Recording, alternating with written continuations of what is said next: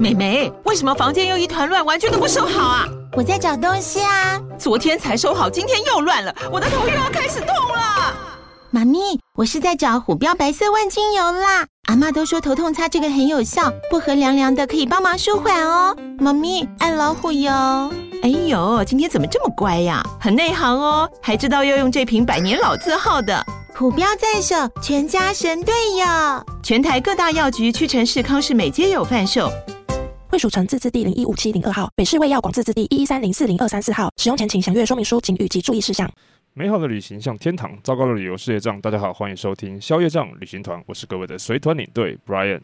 前一阵子呢，我在自己的 Facebook、脸书上面收到了一通讯息，是来自于一个电视台的综艺节目的工作人员。然后他的讯息里面呢，是询问说他们这次有一个录影的主题是“出国好狼狈”，然后想说邀请几位比较常出国旅游冒险，然后可能会在旅途中被刁难啊，或者是旅途很艰辛啊，又或者说有一些比较不一样体验的来宾，想说问看看我们有没有兴趣或者是时间去跟观众朋友分享。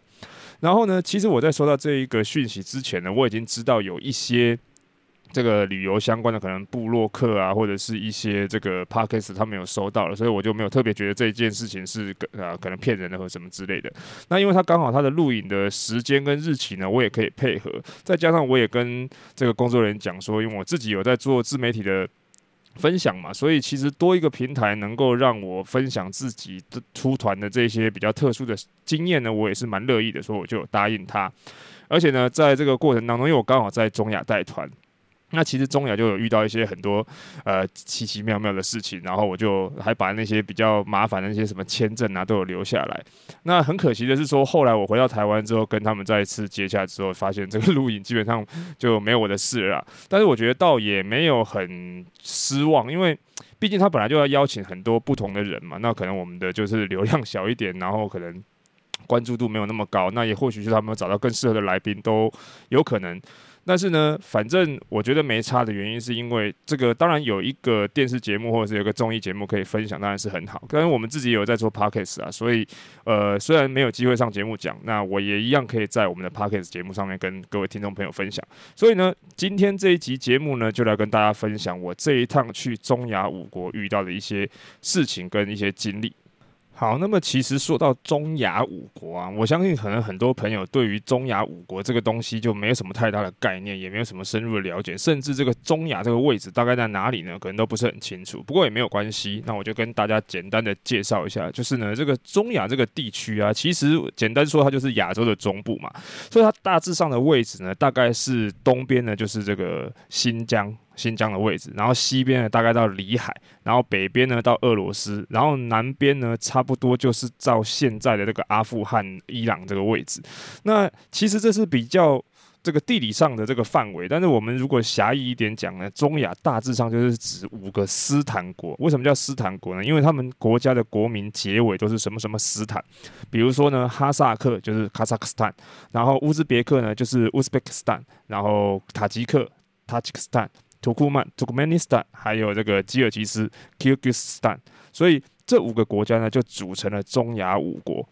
其实中亚这个区域啊，如果从历史上来看，居住在这一块地区的人口，大部分都是所谓我们讲这个游牧民族。那其中比较出名的，大家可能听过的，就是像那个突厥。所以呢，其实在这一块区域啊，除了这五个国家里面，除了塔吉克本身是属于波斯语系，就是那伊朗那一块之外呢，其他四个国家呢，他们的语言都比较偏向突厥语系。所以也就是说，他们跟新疆还有土耳其的语言，大概有百分之六七十是相通的，大概听得懂。那个数一二三四这些方法都是一模一样的，但是除了突厥之外，当然也不是只有他们。比如说，可能各位在历史课本上面曾经看过或听过的，什么大夏啊、大肉汁啊、大渊国啦，还是什么乌孙啊，或者是什么亚历山大大帝都已经曾经来过啊，什么等等之类的。所以。这些国家是包含像是那种波斯什么，还有阿拉伯，曾经都来过这个地方。而且最重要的是呢，这一块区域也曾经是这个丝绸之路上面非常重要的一个一段路线。所以在这边有很多的城市都有当时贸易经商东西交通往来的一些留下来一些城那个建筑或者是遗迹或者是些文化等等。所以以我自己来说，这一趟走完中亚，我是觉得还蛮值得来看的。那为什么在台湾比较没有这么多人来这个中亚五国观光呢？原因当然是因为第一个，大家对这几个城市没有这么高度的了解。那再来就是呢，我们去其实方便性也比较低，因为它并没有直飞，你必须要转机。像我这一次就是搭这个韩亚航空从台湾飞韩国，再从韩国飞到哈萨克。但第三个我觉得最重要也是最主要的原因，是因为呢，这几个国家对于台湾甚至有很多国家来说，办签证都是被非常的不容易的。除了塔吉克跟吉尔吉斯有所谓的电子签证之外，像是哈萨克啦、土库曼啊、乌兹别克，我们都只能请旅行社代办这个邀请函，然后去到现场再去办所谓的这个落地签证。那这个落地签证呢，就非常非常的麻烦，其中尤其是哈萨克。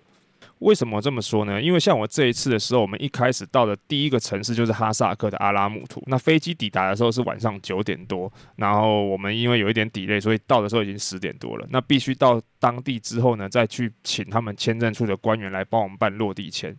这个落地签呢，就几乎是把我们的整团人搞得快要疯掉了。为什么呢？因为我们到的时候要去办落地签，本身哈萨克对于台湾呢，本来没有那么不友善，但是后来呢，因为他们现在对于大陆开放了这个免签十五天的这个待遇，所以相对的他们检查台湾护照的人就比较麻烦。而且呢，在办这个哈萨克签证的时候啊，我们并不像是在其他的地方你办了落地签证一样，帮你把一张贴签证的贴纸贴在你的护照上，并没有，它是呢一张纸。然后呢，上面把你的签证贴在那个纸上，所以你的出境跟入境的那个章都不会盖在你的护照上，而是盖在那张纸上面。而且等你出境的时候还要回收，那这也都不要紧，即便他的护照签证比较贵，然后那个。也不帮你盖在盖章盖在你的护照上，但是问题是呢，不知道是不是因为曾经受苏联统治的关系，你能想象一个国家的国际机场，一个主要城市的国际机场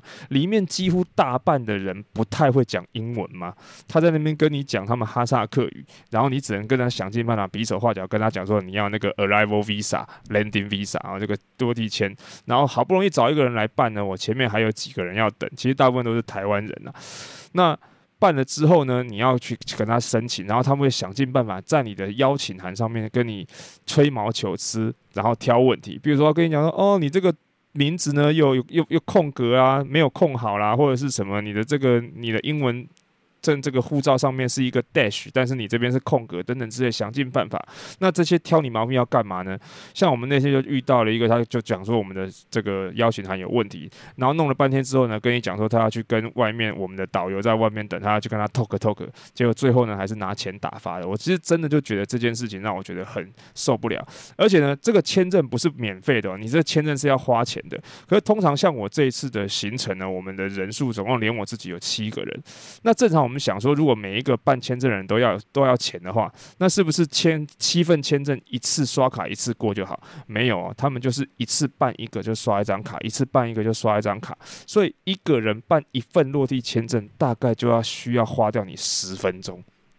而且呢，因为我们要刷卡的关系，所以呢，一次一次刷你的信用卡，还有很有可能被挡刷。而且最尴尬的是呢，这个我们在中亚地区常常刷卡的时候呢，他们都要求我们要输入这个信用卡的 PIN code。可是很尴尬的就是，台湾的信用卡基本上你是没有办法去申请 PIN code，就是那个密码的。因为你打电话去银行的时候，银行会跟你讲说，我们没有所谓的 PIN code，你只能申请就是那个预借现金的密码。哦，反正总之呢。弄了半天，到绕了一大圈。我们从十点多到那边，我们最后办完签证离开机场的时候，已经差不多是当地时间两点多了。那哈萨克跟台湾的时差有两个小时，所以呢，我们弄完已经差不多四点多到饭店睡觉，大家都累瘫了。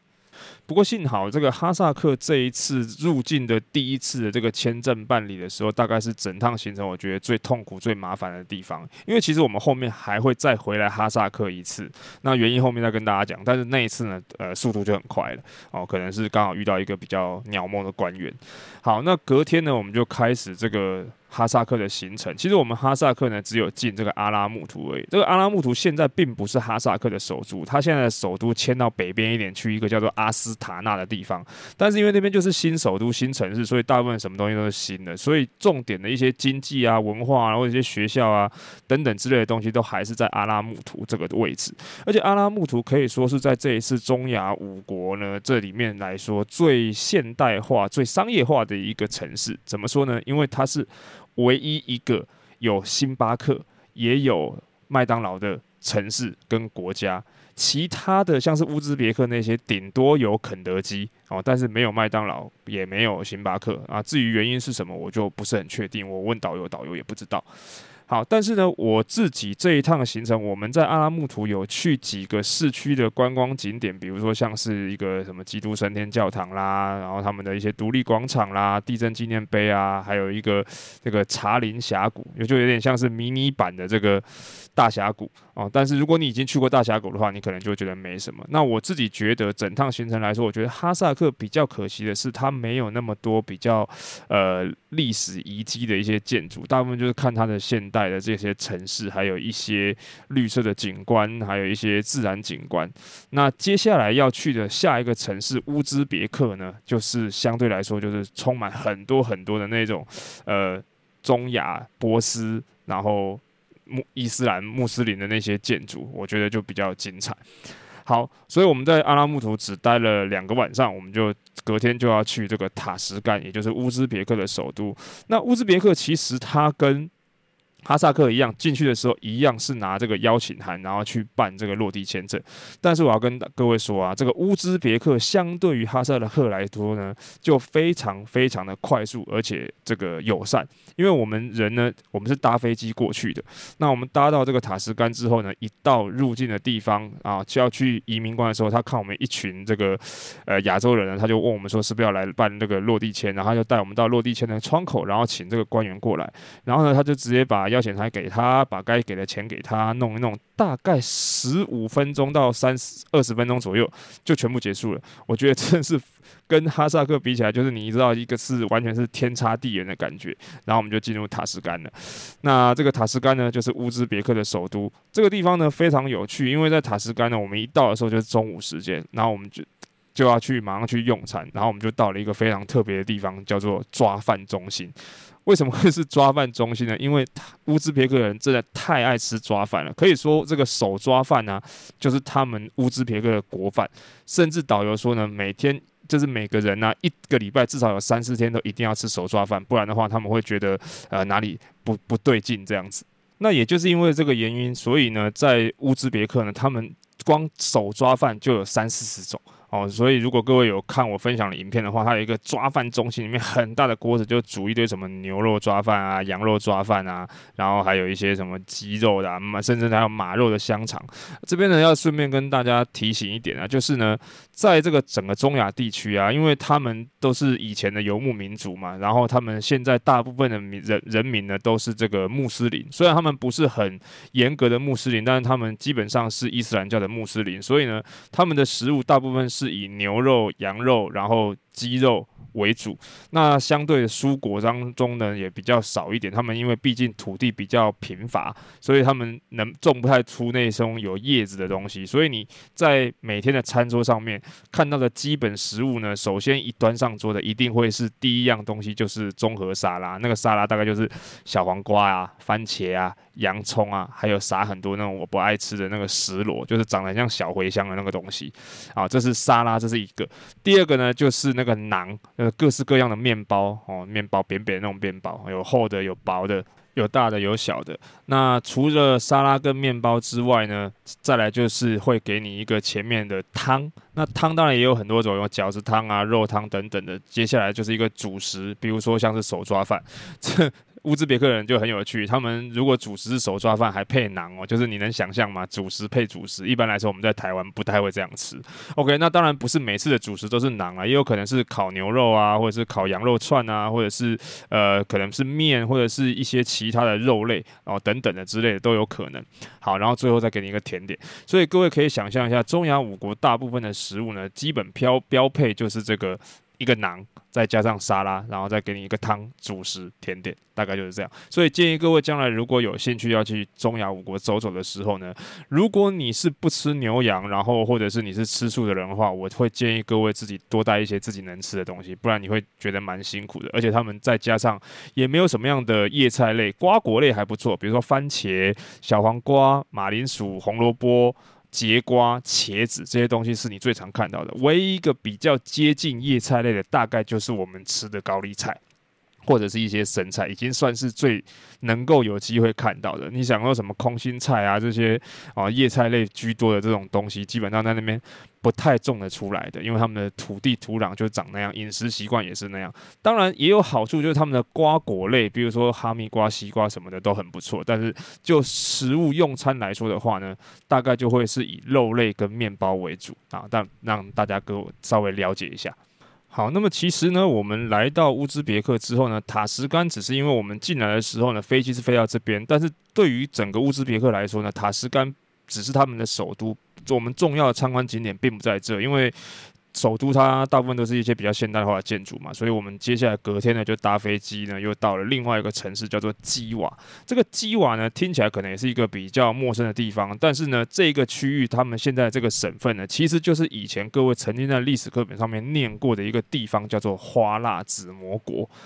那这个花剌子模呢在十六世纪的时候。他就是把基瓦作为他们的首都，那所以基瓦这个地方，其实我们去参观，它并不算是一个城市，它是一个古城。但是这个城市呢，整个城市几乎可以说是被列联合国教科文组织是列为这个是。古迹的保护区，因为它里面呢有九十几座的清真寺，六十几个的这个神学院，还有一些很重要的一些宣礼塔都非常的漂亮。所以呢，在这个地方呢，在过去曾经甚至有那种很重要的形容词，就是说他们愿意用两袋的黄金去看一眼当时基瓦的繁荣，而且它曾经过去是中亚最大的这个奴隶市集，维持了差不多三百年的时间。所以我觉得这个基瓦古城呢，是可以说你来到。乌兹别克绝对不可以错过的一个很重要的城市。那我们在这个地方呢，我们就住在这个基瓦古城的旁边的饭店里面。因为这样子有什么好处呢？就是呢，你可以白天去里面观光，然后呢，晚上的时候呢，在晚上开灯的时候再进去参观一次。那这边呢，就要顺便跟大家提到啊，其实呢，在这个中亚地区啊，它最热门参观的时间呢，大概是从每年的三月一直到大概。五六月左右，然后再来就是秋天，大概九十、十一这几个月。为什么呢？原因是因为中亚地区呢，他们算是比较干燥的地方，早晚温差大，但是白天的时候热的时候非常热。像我们在乌兹别克啊，大部分的时间，甚至在其他中亚国家，很多的时候呢，我们都是上午出门去参观，然后呢，中午吃完中饭的时候就回饭店休息，然后下午大概可能六七点的时候才再继续出去观光，因为中间。吃完饭到下午可能五六点那段时间呢，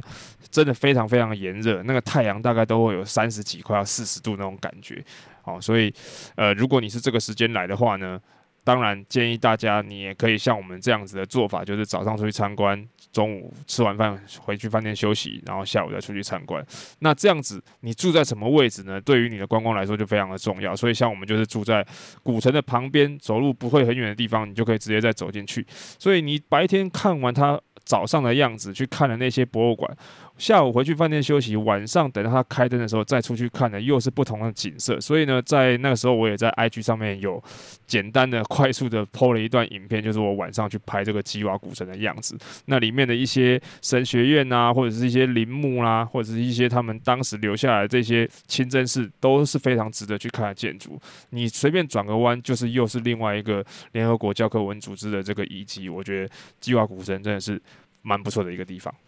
好，那么在参观完这个乌兹别克的基瓦古城之后呢，隔天呢，我们就要去这个土库曼。那大家可能会好奇说，你们的行程怎么这么赶？但是其实我要跟大家说呢，并不是这个行程赶，而是因为呢，这个地理环境的关系，还有它的参观路线有原因。因为这个乌兹别克本身它的国土呢，比较是属于狭长型的，所以呢，我们有两个其实乌兹别克的城市呢，萨尔马汉跟布哈拉，我们会先去土库曼之后呢，再。土库曼参观完了之后，再回乌兹别克。所以呢，我们的乌兹别克的行程其实是分成两段的。如果各位把那个地图摊开来，你就会知道，我们现在所参观我们讲的这个基瓦古城是在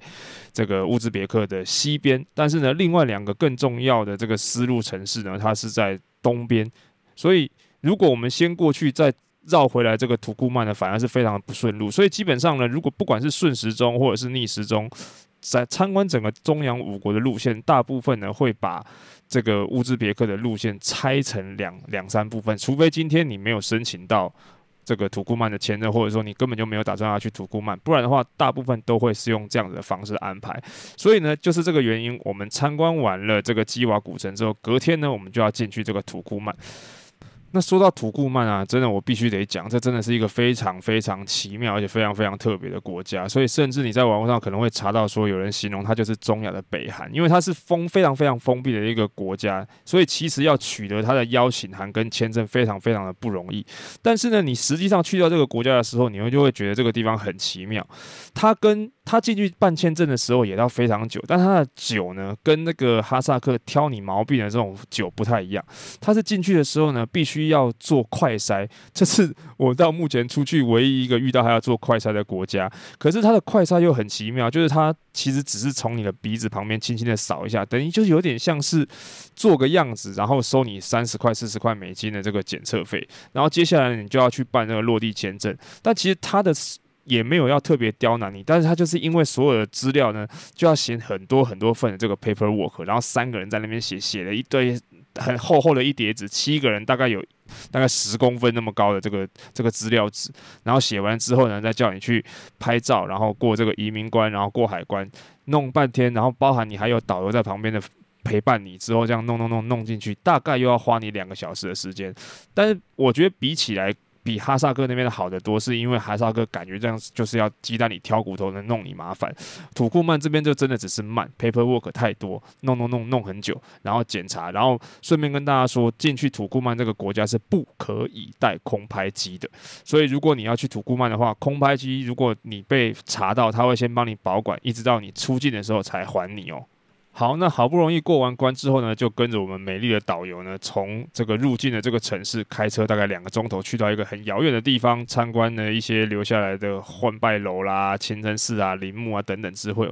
然后最后再开两个小时回来，原本你入境的那个城市，再搭飞机飞到他们的首都阿斯克巴。好，那为什么要这样子呢？是因为呢，在土库曼啊那些小城市本身是没有机场的哦，他们一共呢土库曼分成五个区。哦，或者是说五个省，每个省呢就只有每个省的省会有机场，而且呢，因为天气炎热的关系，他们的班机呢每天从那个省会飞到首都呢只有两班，要不是早早，要不就晚晚，大概清晨六七点一班，要不就是晚上。傍晚六七点一班，中间都没有飞机，所以你只能用这两个时间飞。然后夏夏天是这样，冬天的话好像下午会再多一班，所以我觉得是一个很奇妙的一个一个经历啊。我不会说它很糟，是因为毕竟他们国家就是这个人家的国家的规则是这样。据说他们的原因是因为天气太热，如果飞机频繁的起降，那个跑道会会坏掉哦，所以呃 蛮特别的。但是呢，你听完这个理由，再想象这个地方呢，它的这个国土百分之八十都是沙漠，然后你看你开车两个小时来回的这一段路这么的破烂，那个路况这么的糟，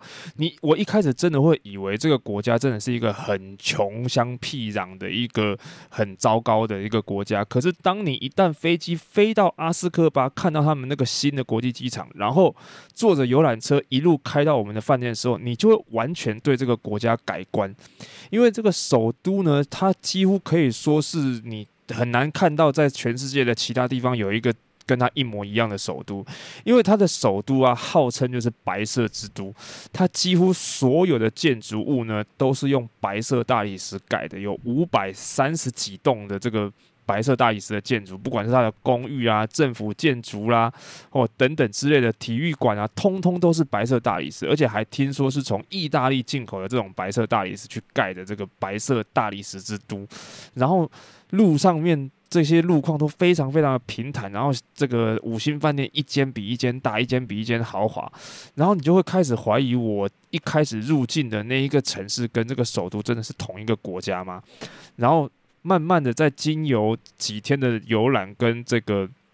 导游的介绍之后，慢慢的你就会开始对这个国家有很多不一样的想法，比如说像我。在跟导游的聊天、跟导游的介绍的过程当中呢，就讲到说他们的国家这个人口，我们一开始就听他们形容是这个中亚的北韩嘛，原因是因为他们非常的封闭，而且再加上因为他们的土地大部分都是沙漠，所以呃他们的人民呢，感觉上一开始你就会觉得他很穷，可是呢，他们国家虽然是沙漠，可是他们有石油，他们有天然气，所以其实国家没有很穷，但是人民的收入呢，一个月的收入大概是一百五十块到三百块美金。这个时候你听到是不是会觉得土库曼的人应该很穷，然后人民过得很苦？因为毕竟一个月只有台币可能大概五千块到一万两三千块这样子的收入。可是偏偏实际上的状况又跟我们想象的不太一样。原因是因为呢，在土库曼他们的一些社会福利政策呢，跟在台湾你是没有办法想象的。还有一些他们的一些民生物价也跟我们完全不一样。怎么说呢？比如说。各位可以想象一下，搭飞机在搭国内线的时候，他们本国的人民搭飞机多少钱吗？我跟各位说，一个人搭一段国内线班机单程的票只要四块钱美金。好，你各位想象一下，就等于你从台北搭飞机到高雄或者去澎湖，只要一百二十块钱台币的那种感觉。因为他们国家产石油嘛，然后是他们国家自己的航空嘛，而且他们呢。所有的人民是不需要缴任何税金的，包含做生意的人也没有营业税，然后一般个人呢也没有所得税。而且像这个开车啊，他们的人呢很懒，为什么很懒？去哪里都开车，因为油太便宜。而且每个家庭呢还有每个月固定的这个汽油补助，比如说你，比如说假设三十公升啊是不用钱的，然后比如说举例是这个样子，而且呢。即便他们小朋友要去念书哦，这个托儿所的费用一个月也是四块美金，所以种种的这些社会福利制度啊，就会让你觉得这个国家虽然国民所得是低，但是呢，实际上如果你只生活在这个土库曼这个封闭的国家里面呢，其实你好像也没有想象的这么穷哦，只是说。呃，当导游慢慢的介绍，一直到我后面听到其他国家对于土库曼这个国家形容之后，我又慢慢改观了。哦，这个 这个观念一直在改，不过后面再慢慢跟各位分享。所以其实这一次来到土库曼啊，当然它也有一些属于他们这个国家比较特殊的景观，比如说像苏联当初为了探勘这个天然气所造成的一个人为错误形成的这个很特别的景点，这个地狱之门，还有他们其实这以前的大渊国，所以留下了那个汗血宝马的培育中心，还有等。等等之类的，不管是人造的，或者是一些当时呃一些什么尼萨古城啊、梅尔夫古城啊等等之类的这些遗迹都非常的不错。但是对我个人而言，我觉得最大的冲击是土库曼这个国家。如果你只上网去搜寻它的资料，很多时候你只会看到一些他们形容这个国家是啊、很穷啊，很像北韩啊等等的。可是我就举例一点给大家知道。都比如说，它这个国家是整个中亚五国当中唯一一个你没有办法有行动网络数据漫游的这个国家。可是呢，你它这个国家又不是真的完全没有网络哦，因为你回到饭店的时候是可以连饭店的 WiFi 的，而且这个 WiFi 速度还蛮快的，而且。虽然你说它是北韩，我自己是没有去过北韩，但是我去过一些像是俄罗斯或者中国这些可能会对你的网络有一些限制的国家。但是在土库曼，他们饭店的 WiFi 你是可以上 Facebook，可以上 Instagram，可以上 YouTube，你顶多是不能用 Line。但是至于为什么不能用 Line，我想搞不好他们连自己都不知道，因为他们的人也没有人在用 Line 啊。可是你可以用 WhatsApp，你可以用其他的一些社群媒体，通通都可以哦。所以我觉得这也是很特别的，而且只是我们游客。没有办法去拿到这个行动数据的网络，他们当地人是可以的。至于说这个他们的网络或者是言论有没有被审查，这个我就不是很确定。但是网络这件事情，如果你没有来到这边，你可能也不知道。那再来就是他们对于人民的生活这件事情，如果你单纯就收入而言，他们是很穷，没有错。但是如果你就他们用这样的收入在这样的国家里面生存的时候，其实又没有真的你想象那么穷。当然穷。不是到有钱的程度，但是他也没有到日子过不下去的这样子，所以我觉得这一次来到土库曼真的是一个非常特别的经验，真的可以说是对这个国家有一个很大的改观啦。不过呢，虽然说是改观，但是因为我们在土库曼参观了两三天的时间，那我们有去参观一些比较人工的感觉上比较刻意的一些建筑还有设施，那在经过后面呢，我从他们的邻居，比如说乌兹别克，他们的这个中亚五国的其他旁边的一些国家，吉尔吉斯、塔吉克的导游。跟他们聊天的过程当中呢，又用其他的角度去了解这个国家之后，我开始对于土库曼这个国家又有一些其他的想法。那至于是什么样的想法呢？我想要留在下一集的时候呢，再继续跟各位分享。原因是因为呢，这一集聊着聊着，它有半个小时了，所以呢，今天中亚的行程呢，我们就先讲到这边。那下一集呢，再继续分享我中亚行程当中的另外两个半的行程，因为我们还有一半的乌兹别克，还有塔吉克跟吉尔吉斯。希望能够在下集的时候再继续跟各位分享。那如果各位喜欢今天这样子的节目内容，喜欢我在节目上面分享我在带团的过程当中的一些点点滴滴呢，也希望各位可以在 Apple Podcast 或者是 Spotify 呢帮我留下你的五星好评。那或者是说对于节目有任何的建议或者是指教，或者是你有什么话想要直接问我，或者是直接跟我说的话呢，也欢迎各位可以到消费站旅行团的 Facebook 或者是 IG 私讯或者是留言告诉我。另外就是，我现在如果在带团的过程当中呢，有自由活动的时间呢，我也会拍摄一些影片，或者是呢开直播，然后这些东西呢，我都会上传到 IG 或者是消费账旅行团现在也有 YouTube 频道了，希望各位呢可以多多的按赞、订阅、分享小铃铛。那今天节目就先到这边，消费账旅行团我们就下次见喽，拜拜。